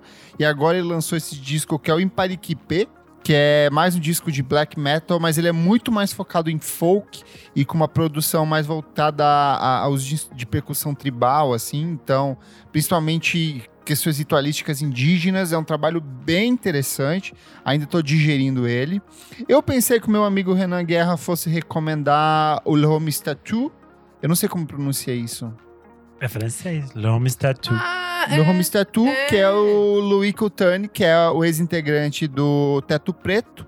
Ele tá lançando o primeiro álbum dele em carreira solo como essa identidade. Não sei por que desse nome, eu colocaria o nome, eu acho o nome dele muito bonito, Louis Coutane, eu acho lindo demais. Eu mas acho ele que ele, lançou. ele já tinha lançado faixas com esse nome, né? Sim. E aí sim. depois que ele virou estrela do TikTok. Estrela do TikTok. Aí as né? pessoas conhecem ele hoje em dia como ah, Louis Cotana. verdade, né? Eu acho que, sei lá, eu também fiquei pensando nisso hoje. Que talvez se ele usasse o nome dele normal era mais fácil. É. E é mais fácil de pronunciar também. Total. E esse disco que é o Ser, ele tem produção do Pedro Zopelar, que também já tinha colaborado com a Teto Preto. E é um trabalho muito interessante, assim, porque é, ele é afro-francês, então ele tem aquele sotaque muito gostoso e ele canta em francês, canta em inglês, canta em português. E aí faz uma mistureba ali, tem músicas que tem cruzamentos de línguas. Acho que a produção do Zopelar, tá, que já lançou dois discos bem interessantes esse ano também, que eu já recomendei aqui. Eu acho que tá super interessante esse encontro entre os dois. Ele oscila muito entre essa questão pop e mais experimental. Então, vale a pena tirar alguns minutinhos para ouvir esse trabalho incrível. Mas o grande lançamento da semana, e para mim eu digo que é o grande lançamento de hip hop do ano, é o Don L com roteiro para O ir nos maior. volume Muito Bom 2. demais. bom. Que espetáculo Muito de disco. bom. Eu gosto muito do Don L, assim, desde o, do, da primeira mixtape dele em carreira solo, que ele lança em 2013. Aí ele Mas lançou o esse- roteiro pra, pra Enus Volume 3, que é uma, é uma trilogia, só que reversa. Então foi Uhum. do 3, agora a gente tá no 2. Só que Foram esse anos disco. esperando dois. São, é, mas é. eu prefiro muito mais que, que ele lance de 4 em 4 ou 5 anos, mas que bom, lance né? coisas muito É. boas Não, que é não, o vou que vem fazendo reclamando, Dom L. do que um disco por ano, assim. Mas esse aqui eu acho que foi o primeiro que me pegou de cara, porque os discos do Don El costumam a, a crescer pra mim. Eu vou, vou entender eles depois, tipo, no final Nesse- do ano, assim, Esse é sabe? direto. É, esse é assim, Esse é diretaço. diretaço, é na Putz, lata. cara. Ele é Bom muito mesmo. bem produzido pelo Nave, tá cheio de participação especial. Tem todo mundo que a gente citou esse ano aqui, ó, tá dentro desse disco. Tem Giovanni Cidreira, tem Fabrício, tem é, Jonga, tem Tasha Tracy, tem o Matheus fazendo rock, que é um brabo. músico de, de Fortaleza que é excelente. Inclusive tem matéria no Monkey Buzz sobre ele, dá uma lida aí. E, cara, que disco interessante, porque ele é um trabalho totalmente imaginativo. Ele, é, ele parte de experiências autobiográficas, mas ele imagina um cenário de totalmente decolonial, onde as classes menos favorecidas tomam conta da cidade, assim. Então é policial atrás das grades, é político atrás das grades e o povo tomando as ruas. Tem uma mensagem socialista muito forte é, dentro do discurso das- do disco e da construção das rimas. Só que musicalmente, assim, ele é um trabalho muito interessante. Ele, trans- ele transita por entre ritmos, ele tem uma pegada um pouco mais pop, um pouco voltada à música gospel. É, lembra a, a- faixa de abertura, por exemplo, lembra muito Ultra Light Beam do, do Kanye West, do Chance the Rapper, assim. E é uma coisa que o, o Nave já tinha testado com o Emicida no Amarelo, mas que eu sinto que ele consegue finalizar de um jeito muito mais interessante nesse álbum. Então, Dom L, roteiro pra Enus Volume 2, discão de rap do ano, assim. Que bom que chega no final pra gente ter essa certeza, assim, de poder falar isso. Boa, bom demais. Bora pro próximo bloco, então? Você precisa ouvir isso? Bora!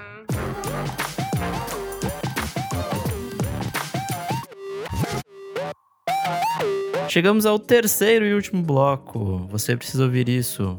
Kleber, o que, que é esse bloco? Nesse bloco a gente dá dicas de tudo: os livros, filmes, séries, discos antigos que não foram lançados recentemente, receita culinária, viagem, produtinhos, tudo aquilo que a gente quer recomendar para vocês. E um aviso: a gente não vai falar sobre o The Get Back dos Beatles, o documentário, É porque a gente acha que merece um programa especial isso. sobre isso. Então já fica o aviso para a próxima semana o tema tá tá, tá indicado aqui para vocês. Vem aí, hein? Então continua aí, Kleber. Qual que é a sua dica? Vou começar recomendando uma dupla sueca que eu gosto bastante, que é o JJ. Eles são meio apagadinhos, meio esquecidos, eles lançam coisas de 5 em 5 anos por aí. Eles têm dois discos que eu gosto bastante, que é o JJ Number 2 de 2009 e o JJ Number 3 de 2010. O JJ é uma dupla de Balearic Beat, Dream Pop, Pop Alternativo, Pop Atmosférico, é, encabeçado pelo Joaquim Bannon e pela Ellen Castlander. É um som muito atmosférico, brisado. A capa do primeiro disco é uma folhinha de maconha ali. E eu acho que ele. Estou recomendando porque hoje esquentou muito. E esses dois discos têm uma vibe meio veranil que eu acho que é, que é uma delícia. Vale muito a pena. JJ tipo JJ? JJ. JJ, é, se você digitar JJ número- número 2, vai ver uma folhinha de maconha ali e tem tudo, disco todas é as indicações. É muito bom esse disco. E minha outra recomendação, o selo Midsummer Madness, um dos selos independentes mais importantes e antigos aqui do Brasil. Ele completou 30 anos de fundação e para celebrar, eles lançaram uma coletânea tripla chamada 30 em 3 Midsummer Madness. Tem suporte da Natura Musical e eles reúnem canções de mais de 70 artistas desses últimos 30 anos de gravadora. Então tem coisas muito importantes para o cenário independente brasileiro, como Pelvis, Super Cordas, é, até coisas mais recentes que passaram pelo selo. Então, pega essa coletânea, ouve do começo ao fim, tem no Bandcamp, com todos os nominhos certinhos, tem um texto de apresentação muito bonito, vai ser lançado em vinil também, mas ou, ouve essa coletânea, vai pegando os artistas que você mais gosta e você vai ter uma boa dimensão do que que é esse selo fantástico. Boa. Boa. Isa, e você? Gente, eu vou trazer aqui alguns conteúdos relacionados ao nosso tema, ok? Ok, Certo. vamos lá. Gente, primeiro, os dias eram assim, uma super série, né? Porque não é minissérie. Passou, tipo, demorou mil anos pra acabar na Globo. Foi em 2017. Eu achei. Não tô lembrando agora, mas talvez seja a última grande coisa, assim, que, que eu gostei demais que a Globo passou, que eu ficava realmente emocionada. Eu queria realmente assistir todos os capítulos. Eu não sei se tá no Globoplay, espero que esteja. Acho que tá, né, Renan? Acredito que tá. É, né? Os, os dias eram assim. É, enfim, é uma, é uma série que se passa ali na. Bem na, na, tipo, na ditadura e hum, na virada, assim. E aí vai acompanhando muito da, da vida desses principais per- personagens. Tem nossa amiga Sophie Charlotte. Tem o gato do, do Gabriel Leone. E grande elenco ali, é, é bem legal mesmo, assim. é, acho muito bem retratada a parada. E tem. é, e, e acaba meio que finalizando na, na- com a explosão da, da AIDS, assim, no começo, né? Quando, quando começa a aparecer. E aí tem uma personagem que é interpretada pela Julia é, Dallavia, que é a Nanda, e ela acaba no final. é, a- né, eles vão descobrir que daí ela, ela tem AIDS e, enfim, é, é muito emocionante, assim, a cena final, eu lembro até hoje, eu, eu chorei, assim, litros. E é linda essa série, assim. E a trilha sonora é perfeita, tudo de bom. Outras E indicações. ela, ela está disponível no Globoplay. Yes. Nossa, eu vou até rever, juro. Eu acho que eu vou rever. É outro rapidinho aqui. Eu vou recomendar aqui três álbuns de artistas que faleceram em decorrência da AIDS. Bom, primeiro eu vou recomendar o Sylvester, que é um Ah, cantor. incrível! Melhor, Toca uma das melhores coisas da música disco. É, então, exato. O Sylvester é assim, é um. You make É um, me é um hit Ah, mesmo, assim, pesado da, da disco music. Tava, tocava em todas as baladas ali do começo mesmo da. De tudo, né? Do, começo de tudo real, assim. E, enfim, eu vou recomendar o Ele faleceu em 88. Eu vou recomendar o álbum Sylvester, de 77, pra vocês. Ah, tem também o Stars, que é bem bom, gente, de 79. Não, o melhor pra mim é o Step 2, de 78. Pra mim é o, é o Hum, fica ali no mais meio. melhor. Tá, não sei, se, eu- não sei se eu já ouvi, vou ouvir. Não sei se eu já ouvi. Vou recomendar também o álbum Straight Outta Compton, do NWA, né? Que, né, tinha o Easy E. Ele aca- acabou falecendo também, em decorrência da AIDS, em 1995. Quem viu o filme, o Straight Outta Compton, fica também de dica, eu já dei aqui, é bem legal, aparece mais sobre isso. E vou, vou recomendar o meu anjo do Kleber, nosso querido, maravilhoso, Deus na Terra, Arthur Russell, com Word Ai, of perfeito. Echo. Assim, é, esse lançou dois álbuns em vida, mas deixou uma coletânea maravilhosa que até 2009 lançaram o Iowa Dream, que eu já dei aqui também de recomendação.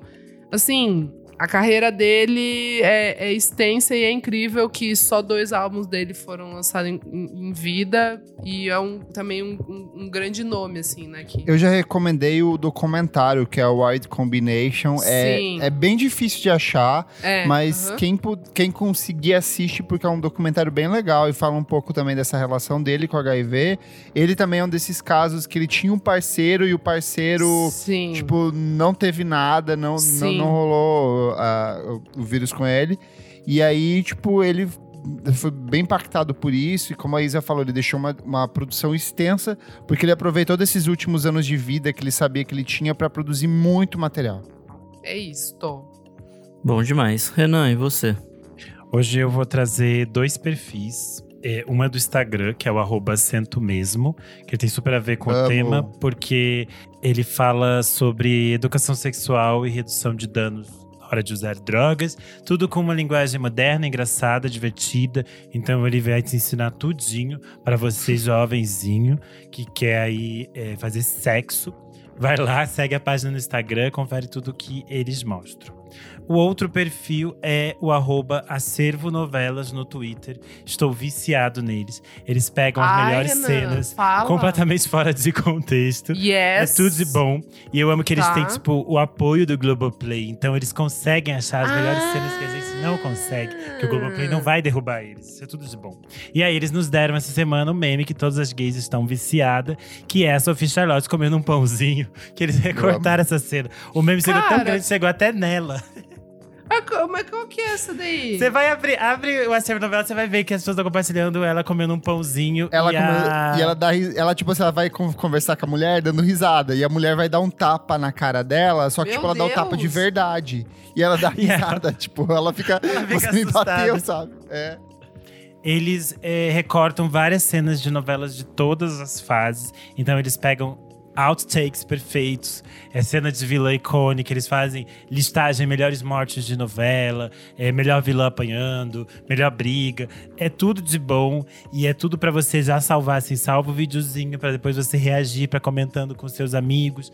10 de 10, é, é maravilhoso. Tem novela que eu nem vi aqui, mas só os recortes que você não tem nenhum é contexto bom. é completamente perfeito. E é isso, é pra vocês darem uma risaducha. Ai, já achei aqui, maravilhoso. E você, meu amigo Nick Silverstone? Bom, hoje eu fiquei vendo videozinhos de um canal que eu gosto bastante no YouTube que chama Polyphonic. E eles estavam comemorando, tipo, um mês Led Zeppelin, assim. E aí, Roqueiro? e aí, o começo, tipo, o primeiro vídeo deles é, tipo, Led Zeppelin and the Art of Theft. Tipo, é, a arte de roubar. E aí fala um pouco sobre como eles roubaram a galera do blues pra caralho e não sei o quê. E aí, beleza. Aí o segundo, segundo vídeo é Led Zeppelin and the Cultural Appropriation. Que já é uma pensata mais, tipo, de... Tá, até onde vai o, a- essa arte de roubar, de, de tomar dos outros e até onde é, tipo, uma apropriação sem consequências, assim. E aí, o último é uma problematização geral sobre a banda, que é o Led Zeppelin and the Rock- Rockstar Myth, que fala muito sobre, tipo, como eles na época foram alçados ao papel de deuses e não sei o quê, e como a partir disso eles, tipo, tomaram proveito de menina, é, tipo, de groups, assim, que eram menores de idade, sei lá, escrotizaram um hotel e fizeram um monte de merda na época, mas todo mundo passava um paninho porque eles eram, tipo, os deuses do rock, não sei o quê. Então acho que é interessante essa contextualização do, do que era ali, essa coisa do sexo, drogas e rock and roll nos anos 70. E, sei lá, a gente fazer um paralelo com hoje, com cultura do cancelamento e, e tudo mais, assim. Então, eu achei interessante, assim, essa coisa da, que nos anos 70 a galera passava pano mesmo e foda-se. Hoje em dia as coisas pelo menos mudaram um pouco e a gente começa a discutir mais isso. Enfim, é uma é uma jornada legal ali e também Led Zeppelin é uma banda legal apesar de tudo. E é isso. Boa. Comentários referentes à última edição do programa número 171, os melhores discos de 1981, em que recebemos o queridíssimo Marcelo Costa Guerra, pai do nosso amigo Renan Guerra. Comentário do Faio Guimarães. Ele falou: Eu lembro que assim que conheci o podcast de vocês no início do ano, fiquei pensando em sugerir um episódio sobre algum disco da Grace Jones e hoje ver que ela estampou a capa de um episódio já é um alívio tremendo. Indo ouvir agorinha, rostinho feliz, coração roxo. Inclusive isso pode ser um- uma boa coisa pra gente fazer um clássicos dela. Vai, pode rolar. É uma boa mesmo, a maior eterna rainha. É, o arroba OutGus comentou: o Rodrigo Fauri está fazendo uma série de vídeos no YouTube só sobre MPB nesse ano. É, o canal do Rodrigo tem alguns vídeos realmente bem longos, com entrevistas bem completas. Então, para quem gosta, é um bom caminho. Além disso, o Rodrigo é um pesquisador bem interessante. Ele está lançando um livro sobre história da MPB. É arroba rodrigo.faur, F-A-O-U-R. É bem, é bem legal, gente. Comentário do Gui Cavalcante, ele falou: Adoro quando vocês fazem esses episódios com listas de discos. No site não rola postar essas listas? Procurei por lá e não encontrei. Então, essas listas ficam só para quem é apoiador do Ah, podcast. então. Eu jogo a pautinha lá com. Aí eu não, não listo todos os citados, eu coloco além daquilo, eu coloco todos os que estão na pauta, é, fica a pauta aberta para eles. Então, É só apoiar a gente e ter acesso a isso. Esse benefício. Arroba Bruara Kaki comentou Bem-vindo à amizade do Jorge Ben. É um disco bem legal mesmo. As coisas do Jorge Ben são meio caóticas nos anos 80, mas eu gosto desse disco. E ele tem. É aqui nesse disco que ele grava aquela. E todo dia era dia de índio, que depois a Baby, Xuxa. ex, ex-baby Ah, Consuelo, saudosa, gravou. Falecida. a falecida gravou. Comentário da Stan Grish. Ela falou: Vocês esqueceram de comentar que a guitarrinha do Edge of Seventeen foi usada em Bootylicious, do Destiny Child. Meu Deus. Sim, Verdade. a gente esqueceu. Abertura. É, é- ela na íntegra ali. Babados. Boa! Eu sou o arroba Kleberfac no Twitter e no Instagram. Dicas diárias de músicas noturnas todas as noites de madrugada. Ai, meu Deus do doido. céu. É mu... Ai, Jesus, vamos lá. É, eu sou arroba Almeida Dora no Instagram, Almeida Dora Underline no Twitter. E é isso, pessoal. Eu sou underline Renan Guerra no Instagram e no Twitter. Eu sou arroba Nick Underline Silva no Twitter, Nick Silva no Instagram, e é isso aí. Não esquece de seguir a gente nas nossas redes sociais, arroba podcast VFSM em tudo. Segue a gente na sua plataforma de streaming favorita, pode ser essa mesma que você está ouvindo. E se puder, apoie a gente no padrim.com.br barra podcast VFSM. Por apenas cinco reaisinhos por mês, você tem acesso aos conteúdos com muita antecedência, participa do nosso grupo fechado para apoiadores, ajuda na construção das pautas e participa da gravação ao vivo. Hoje nós temos aqui o quinteto fabuloso: Jefferson Kozenieski, Maria Lua, Fabrício Neri, Lucas Ascensão e Matheus Zerni. Todos eles estão em cada um dos cinco pontos, formando um pentagrama invertido. é isso aí. Muito obrigado por apoiar a gente. E até a próxima edição do programa, gente. Tchau, tchau. Tchau! Beijo.